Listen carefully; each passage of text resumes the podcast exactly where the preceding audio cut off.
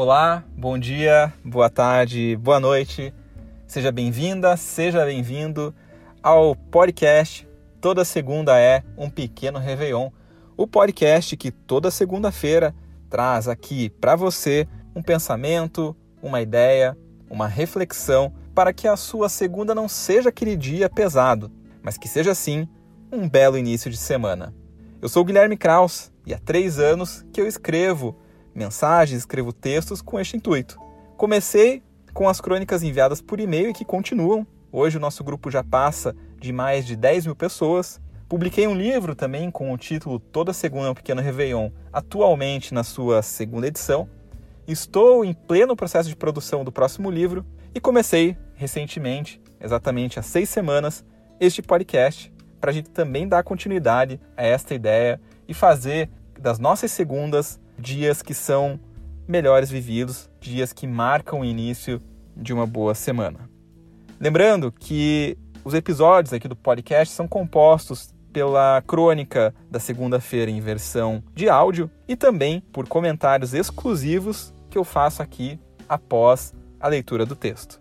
Se é sua primeira vez por aqui, eu espero que goste bastante. E se você já vem acompanhando os outros episódios, espero que continue gostando e que possa seguir com a gente por muito mais tempo, até porque esse projeto não tem data para acabar. Eu espero que esse podcast dure por muito e muito tempo, que a gente possa estar junto em muitas outras segundas-feiras. O texto de hoje tem como título Desconfie da perfeição. A gente vai falar sobre a busca pela felicidade, mas lembrando que antes dela vem a busca pela própria verdade. Episódio 6 do podcast Toda Segunda é um Pequeno Réveillon. Desconfie da perfeição. Olá, como estão as coisas por aí? Espero que da forma como você gostaria que elas estivessem. Mas caso não, será que isso é exatamente ruim? Todos queremos viver uma vida feliz, eu acredito. Em minhas palestras, costumo perguntar para a plateia: quem aqui deseja ter uma vida feliz? Na sequência, também emendo. E quem gostaria de ter uma vida infeliz? Eu já fiz isso em vários eventos, alguns abertos para 3 mil pessoas, outros encontros corporativos para 30. O resultado dessa minha pesquisa informal foi sempre o mesmo. O ser tem um pulso natural pela felicidade. A pergunta é retórica e abre espaço para abordar uma ideia de Aristóteles, a nossa natureza de querer ser feliz e também um problema de todo mundo, que é não saber como. O desejo pela felicidade movimenta os mais diferentes universos, pauta o seu desejo de sucesso e também os famosos comerciais de margarina. Formulamos ao longo da vida imagens do que seria essa tal vida boa, e não raro passamos a viver em busca desta construção. A felicidade torna-se um projeto, com definições muito claras do que devo fazer e do que precisa acontecer para que a minha vida valha a pena ser vivida. Tenho feito lives todas as segundas à noite, você deve saber. Na última, uma participante trouxe uma questão sobre as redes sociais. Na visão dela, o Instagram gera um efeito destrutivo em nossas vidas, causando pressão através da exposição e formação de um padrão de como deveríamos viver. Para mim, os stories são um novo comercial de margarina. De um lado, há alguém produzindo conteúdo. Do outro, há milhares de pessoas querendo consumir. No meio disso tudo, há o persistente desejo pela felicidade. Voa lá. Basta conectar as pontas. No texto da última semana, falei rapidamente do termo positividade tóxica um fenômeno moderno que explica muito bem essa dinâmica. Porém, eu não estou aqui para demonizar as redes, pelo contrário. Para mim, elas são mera plataforma. O conteúdo presente nela é retrato fiel das nossas aspirações enquanto sociedade. A indústria do consumo, seja de stories ou maquiagem, sempre espelhará os nossos desejos. Já faz alguns anos que essa produção de conteúdo virou profissão, negócio lucrativo e, sem exageros, sonho de vida. Quer uma prova? procure conversar com uma criança e descubra que muitas delas têm na ponta da língua a resposta do que querem ser quando crescer: youtuber. A vontade não é muito diferente nos adultos. Andy Warhol, na década de 60, já profetizava que no futuro todos teríamos os nossos 15 minutos de fama. O futuro chegou. E é natural que a gente procure utilizar esse fragmento de atenção para expor aquilo que pensamos ter de melhor, ou gostaríamos que os outros pensassem termos de melhor. Quando criança, eu tinha a minha roupa de sair. Agora, como adulto, eu tenho o meu filtro de postar no perfil aberto e o outro que só vai para o Close Friends. O produto do influenciador e da influenciadora é a aspiração. Ganha seguidores quem projeta a imagem de forma a ser visto ou vista como admirável.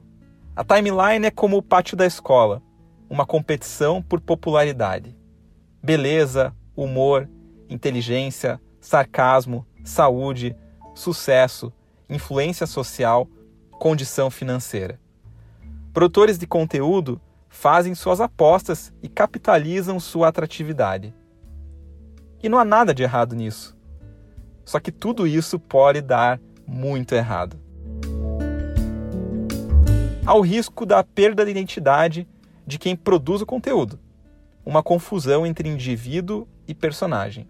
Mas principalmente há o risco de nós, enquanto consumidores e consumidoras de conteúdo, acreditarmos no mito da perfeição. Na semana passada, me vi decepcionado com uma dessas personalidades das redes. As acusações contra ela são gravíssimas, e não entrarei nesse mérito porque é caso de justiça. Mas me espanto com as reações a favor e contra. O Instagram virou novela, com direito à chamada no Globo.com. Há quem ataque e cancele, uma espécie de linchamento digital. Há também quem defenda e acredite que aquele personagem, com uma linda visão de mundo e sensatez, seria capaz, ou melhor, incapaz, de qualquer falha de caráter. Defende cegamente o que ainda resta da fantasia de herói. Assumir que a família do comercial de margarina não existe dói. Assumir que quem seguimos por aspiração é capaz de coisas que repudiamos dói. Mas como o mundo não anda nada fácil, situações como essa geram uma nova oportunidade, ainda mais assustadora. Na descoberta da imperfeição alheia, muita gente encontra mastro para hastear sua bandeira moral. A vida passa a ser vivida como uma obra de arte. Tento fazer de pedaços dela, todos postados, provas de que minhas utopias são viáveis. E mais uma vez, não condeno a plataforma e nem o conteúdo, mas a nossa inocência em acreditar na perfeição, nossa e do outro. Em fazer da aspiração um norte, atribuindo o sentido da própria vida à aprovação social, representada por curtidas, comentários e seguidores simpáticos a nossas opiniões e selfies. Talvez você não se identifique com nada disso que eu estou falando. Talvez para você a rede social seja mero passatempo, o que me parece bom. Mas certamente você conhece alguém que pode ter tido a sua lucidez sequestrada pela promessa da influência. Eu sou fã das redes sociais, mas tenho certeza que sem cautela ela pode ser um verdadeiro triturador de emoções. Mas não se engane, o problema não é sobre as redes. Como falei há pouco, ela é mero espelho. A raiz de tudo isso ainda é uma sociedade que sonha em ser perfeita. A perfeição não existe. Sempre que algo ou alguém se apresentar assim, tenha certeza que há também o que ser escondido. Eu prefiro a transparência com defeitos que conheço, a perfeição que seduz com perigos invisíveis. Não acredite em tudo que vê. Desconfie da perfeição. A vida real tem uma boa dose de ficção. Antes da busca pela felicidade, vem a busca pela própria verdade.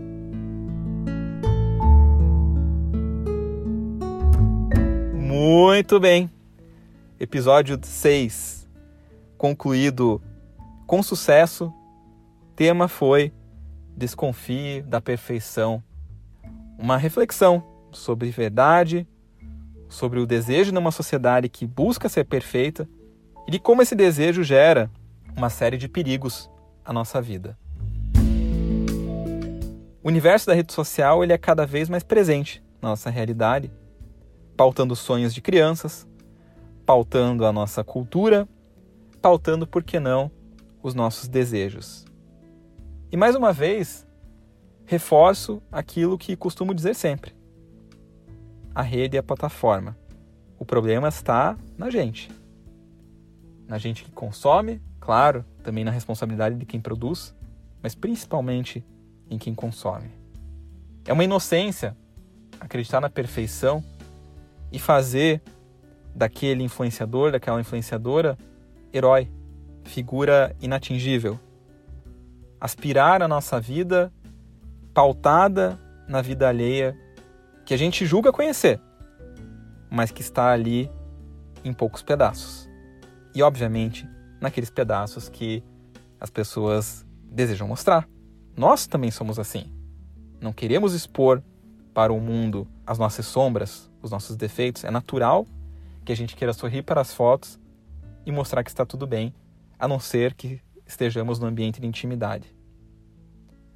Mas temos que tomar cuidado com essa ideia da perfeição, em quem aspiramos, mas também na nossa própria vida. Essa busca desenfreada pela felicidade e pela vida como um projeto que mostra que esse estilo de vida em que a gente consegue ser muito feliz, em que a gente consegue ter equilíbrio, sucesso, uma porção de coisas, isso me parece insustentável e pode ser um caminho desumano. Um caminho que nos distancia da nossa própria verdade e que não nos permite, primeiro, nos reconhecer, para depois nos amar e nos aceitar. É importante desconfiar da perfeição alheia ou até daquela que a gente busca, porque ela não existe. Se há perfeição, há com certeza algo escondido. Pois bem, com essa reflexão, eu espero que essa segunda seja, assim, vivida como um verdadeiro Réveillon. Mas que você não faça aqueles planos utópicos de uma vida perfeita, mas que você faça os planos de encontrar a sua própria verdade. Eu sou Guilherme Kraus e esse é o podcast Toda segunda é um pequeno Réveillon. Na próxima segunda pela manhã, teremos novamente mais um episódio aqui trazendo essa ideia, o pensamento, a reflexão, para que a sua segunda seja muito bem vivida. Até a próxima. Tchau!